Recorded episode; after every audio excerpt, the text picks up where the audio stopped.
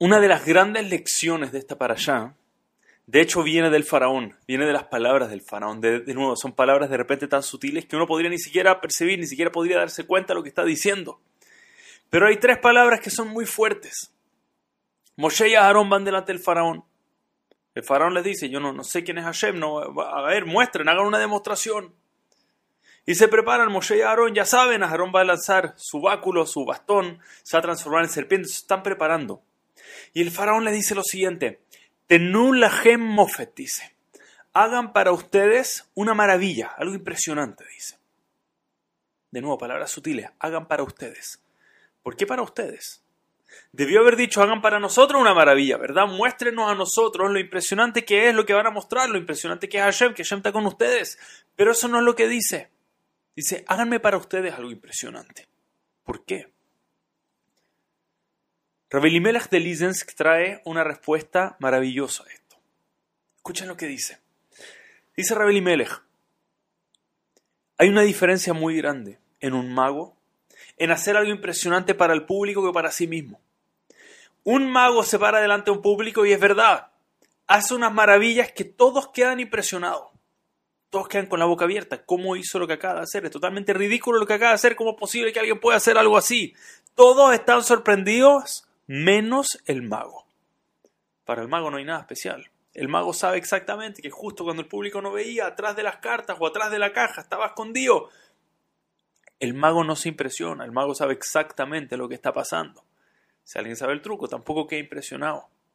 Dice el faraón, tú me dices que vienes con Dios, tú vienes con Hashem, si no quiero que me impresiones a mí, ¿qué más vas a hacer un truco de magia que nosotros tenemos que descubrir cuál es el truco? No me impresiones a mí, tenula gemofet. Si ustedes vienen realmente, como dicen, con Dios, hagan para ustedes algo grande, impresionense a ustedes mismos, dice el faraón. Estimados, esta frase es el contraste entre met y sheke, entre verdad y mentira. Cuando hacemos algo que, ok, acá estoy haciendo, impresioné a todos, pero yo mismo no estoy impresionado. ¿Cuán real es lo que estoy haciendo? Y estamos viviendo en una época donde tal vez todo se trata un poco de impresionar hacia afuera. Hoy en día ya no es necesario tal vez ser una persona eh, amistosa, buena. Hoy en día si tengo un perfil donde me veo amistoso, donde me veo bien, una foto donde estoy sonriendo, ok, ahí estoy, mira, impresioné, pero no sé cuánto me impresiona a mí mismo.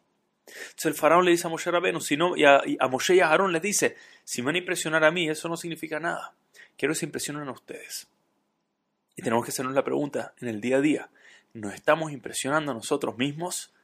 ¿O simplemente estamos, ok, nos mostramos de una forma alegre, manifestamos algo que sabemos, nos mostramos de una forma que sabemos que el mundo va a quedar asombrado, wow, mira qué buena persona, mira qué bondadoso, pero realmente es hacia afuera y no hacia adentro. Tenemos que aspirar en este mundo a impresionarnos realmente a nosotros. Queremos hacer un impacto hacia afuera, entonces tenemos que impactarnos hacia adentro.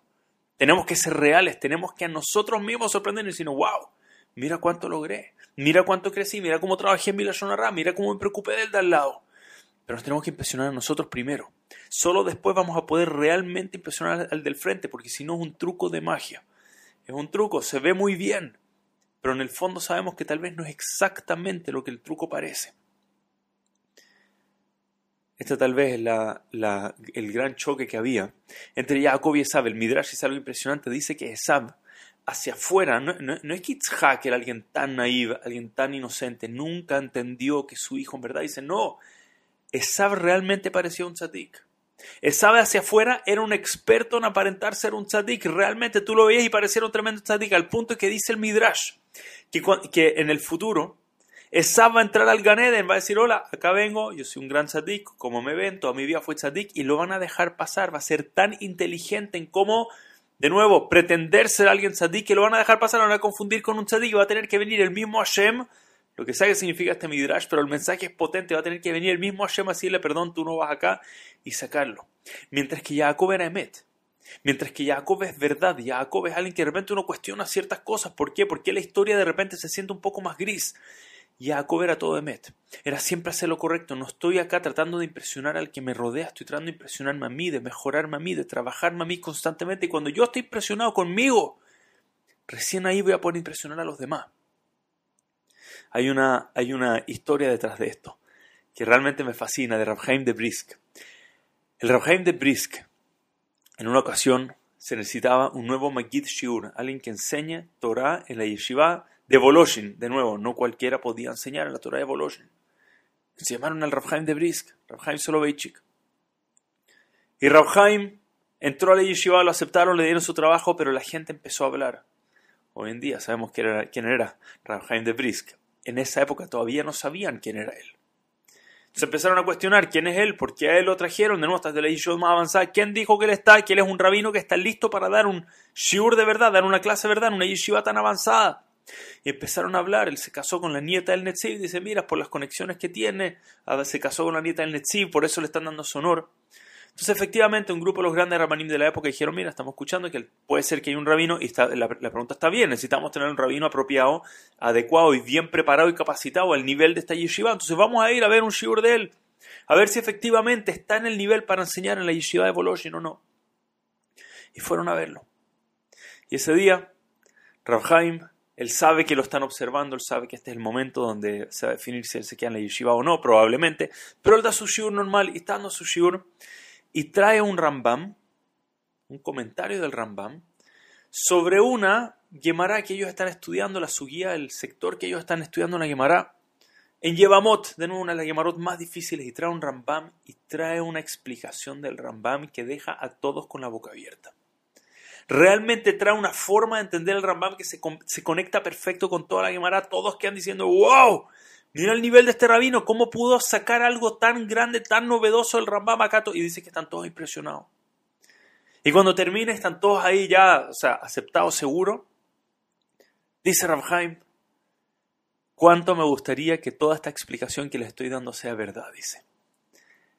Pero el Rambam en Mishneh Torah tiene una frase que contradice lo que yo estoy enseñando, así que además, a pesar de que me hubiese encantado y que cuadra hermoso, perfecto, el Pshat no puede ser verdad. Contradice al Rambam, dice esta explicación no puede ser verdad, por lo tanto, vamos a tener que todavía dejar esto en una pregunta, no tengo una respuesta, es lo más cercano que llega a una respuesta, era esta forma de entender el Rambam, pero lamentablemente esta respuesta no es verdad, contradice al Rambam en otro lugar. Y de repente se ve como el público tiene un poco un momento de desilusión. Pensábamos que habíamos escuchado algo impresionante, pero los Rambanim que ahí estaban monitoreando se pusieron de pie y dicen cualquier persona que está luchando por la verdad, más de lo que está, eh, de lo que está luchando por su propio honor. El que está buscando de nuevo impresionarse a sí mismo, ¿qué gano con dejar a todos con la boca abierta? Es verdad, nadie se había dado cuenta que esta explicación no podía ser verdad, nadie más sabía, si hubiese ido hubiese quedado como un rey. Pero le importó más, dijo, yo no me impresiono a mí porque yo conozco el Rambam, Mishneh Torah, yo sé que estas dos no cuadran. Entonces no es verdad. ¿Cómo les voy a enseñar a lo que no es verdad? Dice alguien que lucha así por la verdad, por sobre su carrera, por sobre su honor, por sobre su posición en la yeshiva. Dicen los rabbanim, él seguro merece, alguien así seguro merece tener una posición como Magid Shiur, como alguien que da clase, da Shiurim en la yeshiva de Voloshin. True story. Una persona que se busca impresionar a sí mismo. No se trata del show hacia afuera, no se trata de impresionar al resto. De nuevo, que logremos hacer un impacto, que logremos hacer un Kiddush Hashem. Pero it's not enough. Tenemos que buscar más que impresionar a los de afuera. Tenemos que impresionarnos a nosotros. Cuando nosotros estemos impresionados con nosotros mismos, wow, mira cómo me controlé en esta situación, mira cómo logré en este caso, acá me costaba estudiar y lo hice igual, mira acá cómo no dije lo que tal vez hubiese dicho naturalmente y me lo aguanté. Me impresiono a mí mismo, ahí puedo estar contento, ahí puedo estar un poquito más orgulloso. Impresionar al resto, entonces depende, lo impresioné por algo que también me impresionó a mí, o simplemente fue hacia afuera, fue algo que ni siquiera al faraón lo hubiese impresionado. Porque si impresionamos hacia afuera y no hacia adentro, no hay, sabemos que hay algo más detrás de esto. Tenemos que impresionarnos a nosotros mismos. El Rambam, ya que trajimos al Rambam, el Rambam tiene una forma muy particular de entender lo que pasó con las plagas en Mitzrayim, lo que pasó con el báculo de, de Moshe y Aarón y el báculo de los Mitzrim. Y él dice lo siguiente, dice que Primero que nada es muy extraño, él hace este truco, Moshe y Aarón hacen este truco, hacen esta, esta magia, Hashem transforma el báculo en serpiente. Pero después todo Mitzrayim hace lo mismo. Y recién cuando el báculo logra, cuando la serpiente de Aarón logra tragarse la serpiente de los Mitzrayim, recién ahí todos quedan sorprendidos. ¿Por qué tanto? De hecho es natural que una serpiente coma otra serpiente. Si, vamos con el camino al Rambam nos va a cuadrar perfecto.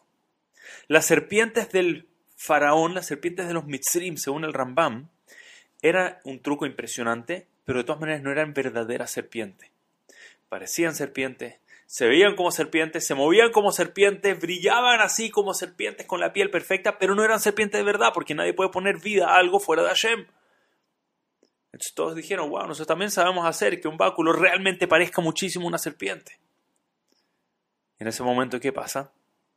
La serpiente de Moshe y Aarón traga todas las otras serpientes, lo que solamente una verdadera serpiente puede hacer, ir, cazar y comer a todas las demás. Se come a todas las demás y ahí quedan en shock. Nosotros habíamos hecho algo casi real, casi 100% verdad, pero al final no era verdad, al final a nosotros no nos impresionaba. Ellos lograron hacer algo que los impresionaba de verdad, algo que era emet, algo que era verdad, principio a fin, algo que era real. Y esto es lo que tenemos que aspirar en nuestras vidas. No solamente impresionar hacia el frente, Seguro que también, porque viene dentro de un Kiddush Hashem, viene dentro de todo. Siempre queremos sentir que, wow, estamos impactando al mundo a nuestro alrededor. Pero that's not enough, no es suficiente. Queremos que sea met, queremos que sea real, queremos que sea de adentro de nosotros. Queremos que el impacto que nosotros hacemos nos impresiona a nosotros, además de impresionar a todos los demás. Y cuando nosotros veamos que nosotros mismos estamos impresionados, sabemos que somos alumnos de Jacob Avinu, sabemos que estamos luchando por Emet, sabemos que somos verdad, que Besat Hashem tengamos el zehut de vivir toda nuestra vida impresionados, impresionando a otros, pero por sobre todo impresionándonos a nosotros mismos, sabiendo que Hashem está feliz con nosotros. No solamente que alrededor vemos aplauso, vemos sonrisa, que nosotros mismos logramos aspirar a un nivel al que nos impresionamos a nosotros mismos. Que en ese zehut siempre veamos alegría, siempre veamos Yeshuot y cosas buenas, Besat Hashem, Chazak u Shabbat, Shalom u a todos.